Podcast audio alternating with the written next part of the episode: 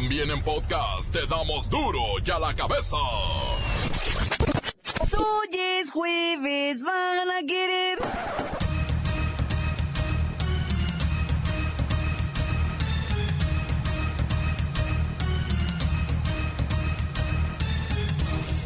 Hoy en duro y a la cabeza, sin censura. El Sistema Nacional de Seguridad Pública confirma que el mes de mayo pasado fue el más violento en la historia del país. Se sumaron 2.183 ejecuciones. siguen eh, secuestrando a las personas, encadenándolas, violándoles derechos humanos, mutilándolas, es decir, les cortan orejas, dedos, como muestras o pruebas de vida, les piden rescate a las personas, es decir, les piden dinero a cambio de su vida y a cambio de su libertad. Y muchas de las veces, casi en un 20%, las víctimas, a pesar de que pagan el rescate, mueren. Ya no se puede confiar ni en tu corredor de bolsa. Bandido de cuello blanco defrauda a clientes de un banco por más de 1.600 millones de pesos. Crece día a día la informalidad. Tan solo en la Ciudad de México operan 2 millones de vendedores ambulantes. Lola Meraz nos tiene las buenas y las malas del pleito casado que se trae Rusia contra el gobierno de Donald Trump. El reportero del barrio nos pondrá al tanto de los nuevos récords de homicidios cometidos en lo que va del año. Y la bacha y el cerillo que siguen la fiesta por el buen paso de la selección nacional en la Copa Confederaciones. Está el equipo completo, así que comenzamos con la sagrada misión de informarle, porque aquí usted sabe que aquí hoy que es jueves, hoy aquí. No le explicamos la noticia con manzanas, no. Aquí se la explicamos con huevos.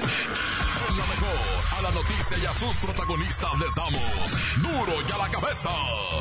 Crítica implacable, la nota sensacional, humor negro en su tinta y lo mejor de los deportes. Duro y a la cabeza. Arrancamos.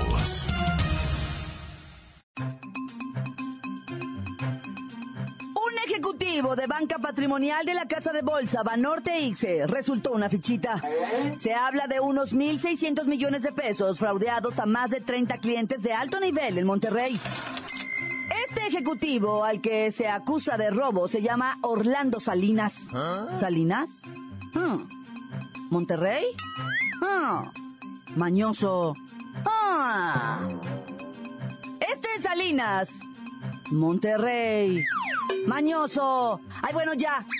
Le digo, este, quien presuntamente huyó del país a partir de que uno de los clientes quiso realizar un retiro de dinero. La lana de los clientes aparentemente entraba a las cuentas de la casa de bolsa, pero el ejecutivo después lo sacaba o no lo ingresaba.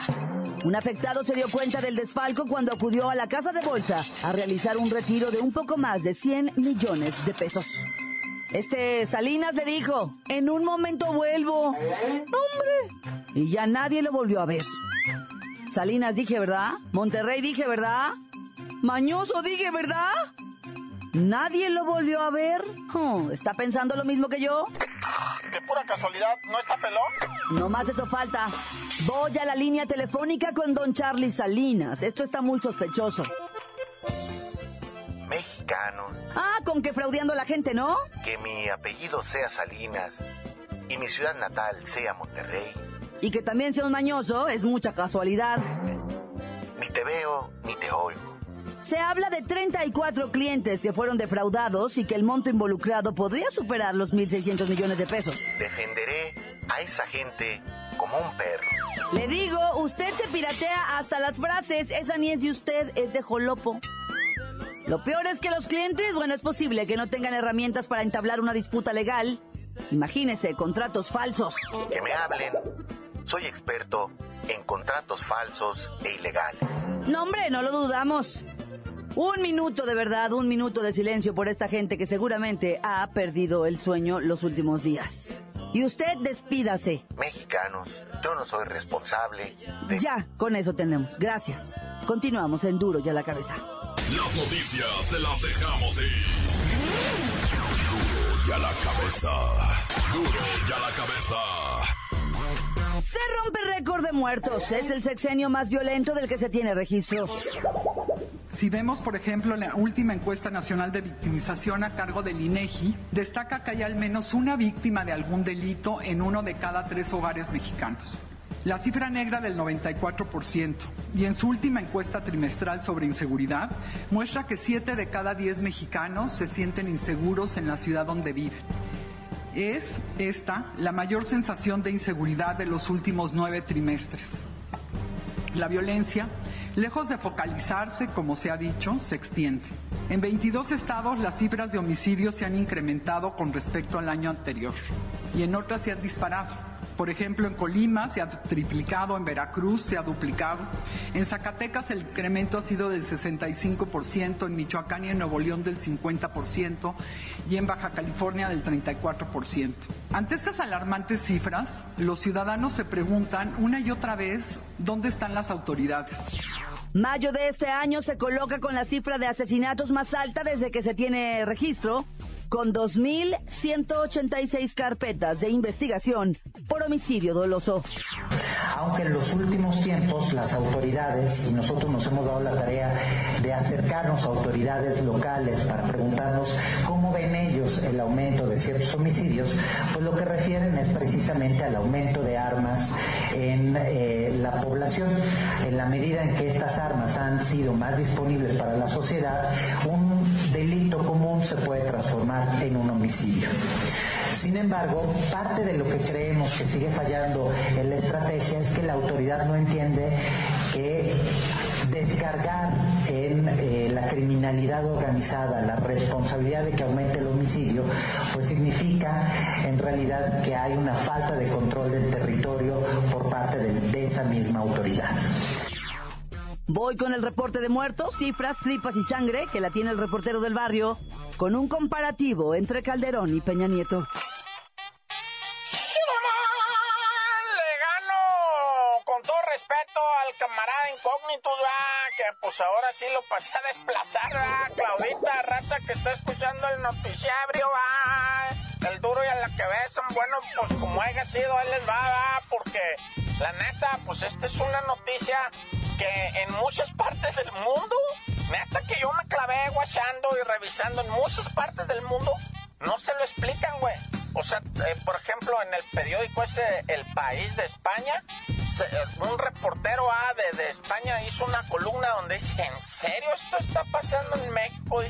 Y la gente que hace, dice, porque guacha, ponen de comparativo a cámara lo que fuera ya su momento del presidente Calderón, va, que hubo diez mil y tantos de muertos, obviamente por asesinatos intencionales le llaman, va, de esos de ejecutamiento.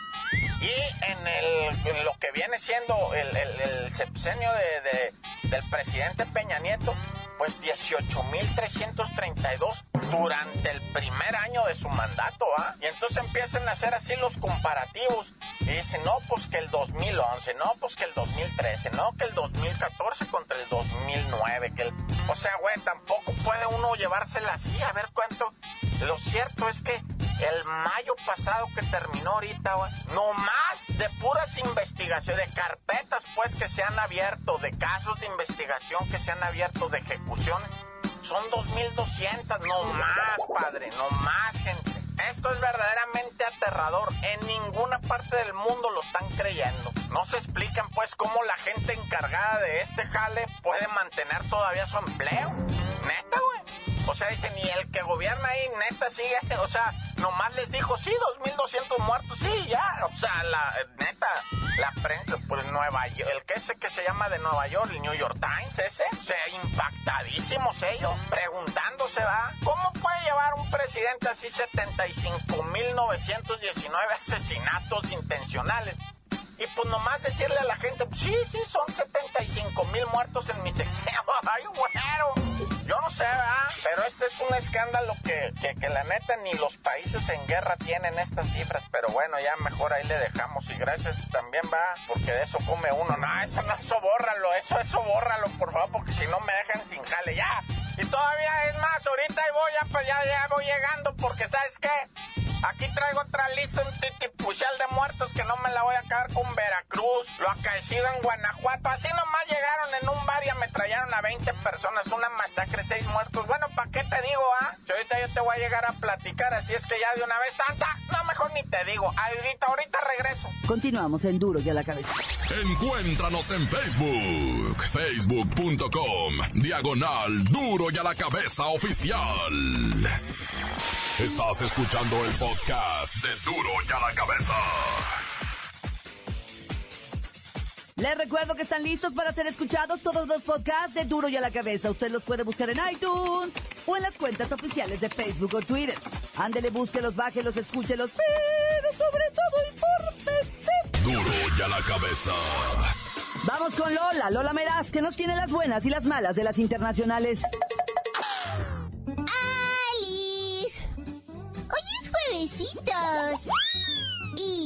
Tenemos la buena. El ataque a un policía que provocó la evacuación del aeropuerto Bishop International de Michigan está siendo investigado como un acto de terrorismo. Es importante señalar que el policía está fuera de peligro y no hubo mayores afectaciones. ¡Ay, qué bueno!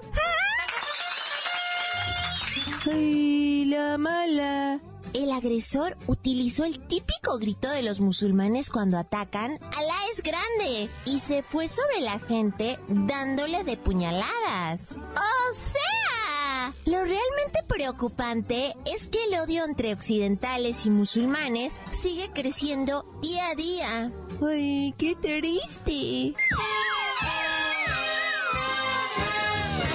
Tenemos otra buena. Representante comercial de Estados Unidos dijo ante el Congreso norteamericano que espera se logre un acuerdo para renegociar el famoso Tratado de Libre Comercio con México. La fecha debe darse antes de final de año. Y lo importante son las buenas intenciones. ¡Ay, la mala!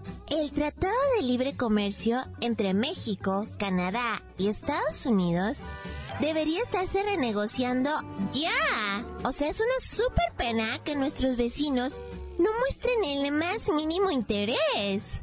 De hecho, ellos son los beneficiados y los que menos ponen de su parte, en serio. Aquí es cuando gringos y canadienses, o sea, me empiezan a caer como que mal. ¡Qué mal gusto!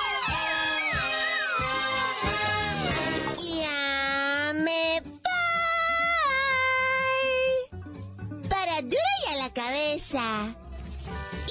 Informó Lola Meras.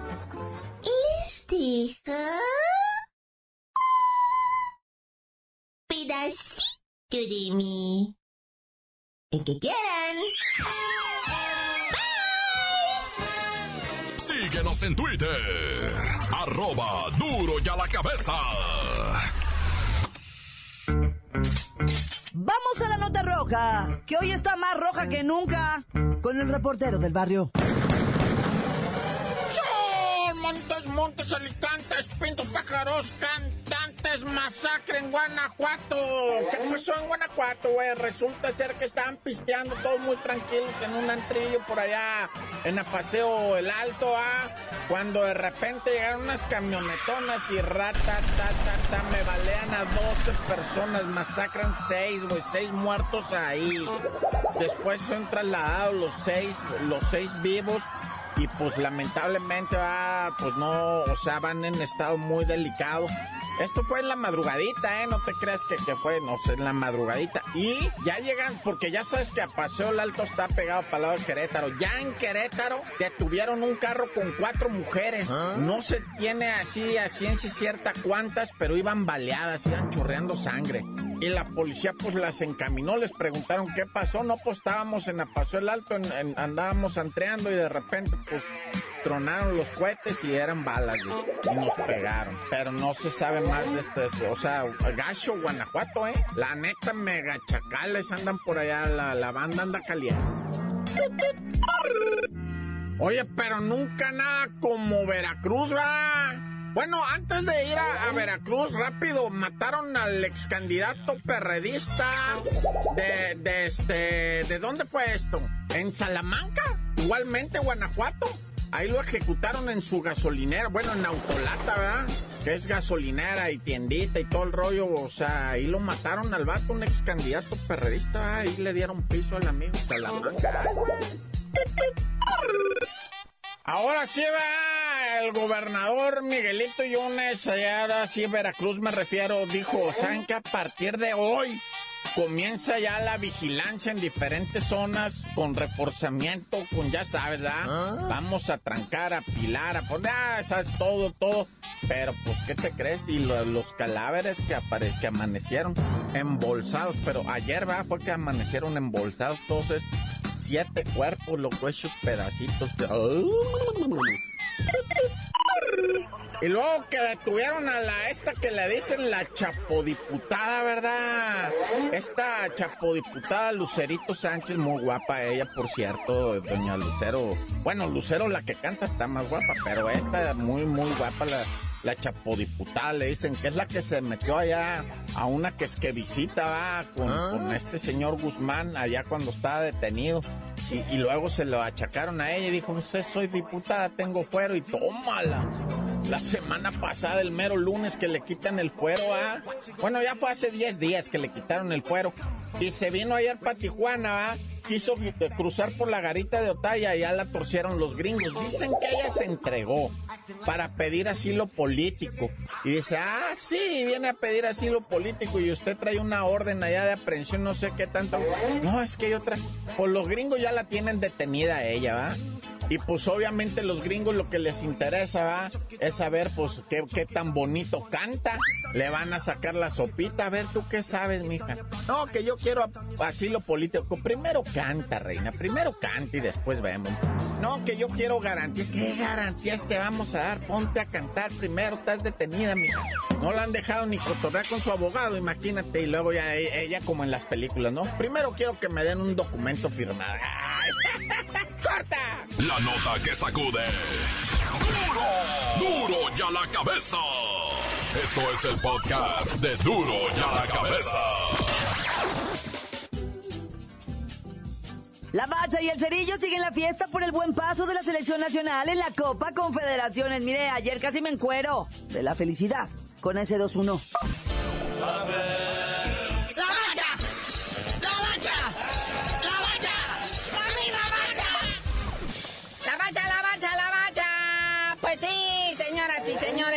Gustó. En redes sociales le tundieron duro con el fuera Osorio.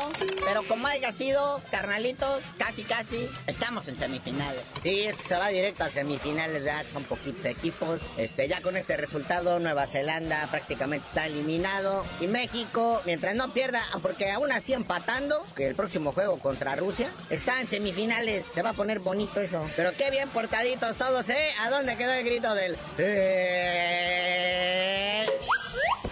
Incluso parece ser que los que se animaron a dar sus leperadas de gritos me lo sacaron del estadio. Estaban los rusos ahí, pero era bien con el ojo. A ver, esp- espérate que grite. Y nomás iba a despejar el portero. A ver, ¿qué? ¿Qué iban a gritar de qué o qué? No, pues nada. Decía la rasgo todo. Toanita fresca, caricachúa, decía.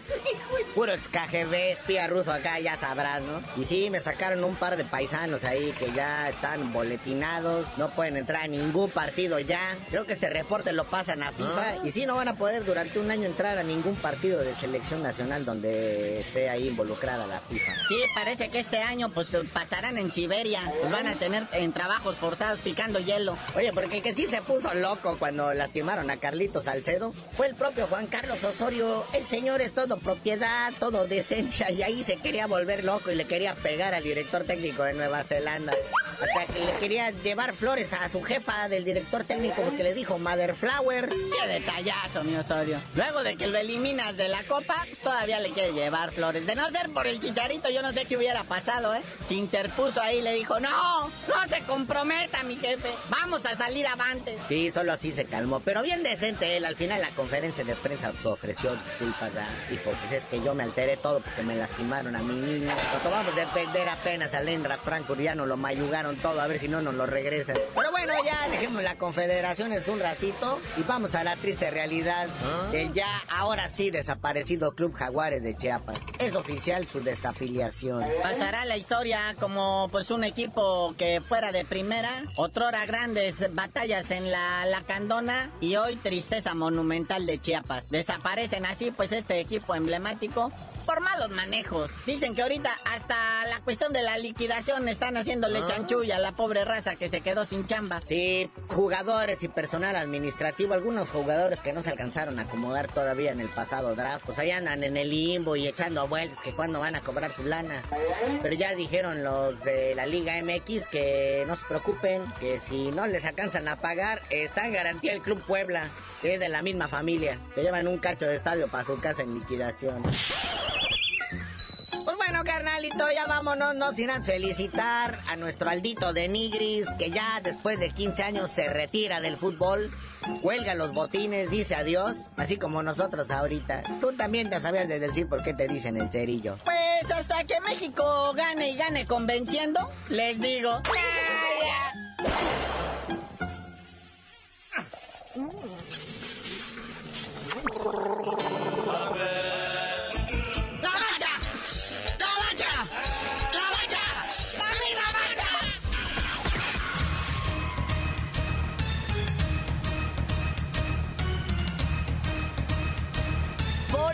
No me queda más que recordarles que en Duro y a la cabeza, hoy que es jueves, no le explicamos la noticia con manzanas, no. Aquí se la explicamos con huevos. Por hoy ya no pudimos componer el mundo. Los valientes volveremos a la carga en Duro y a la cabeza. Duro y a la cabeza es Miguel Ángel Fernández, Claudia Franco, Arturo González, Eddie González y la producción de Luis González, el señor X. Duro y a la cabeza. Una producción original de MBS Radio.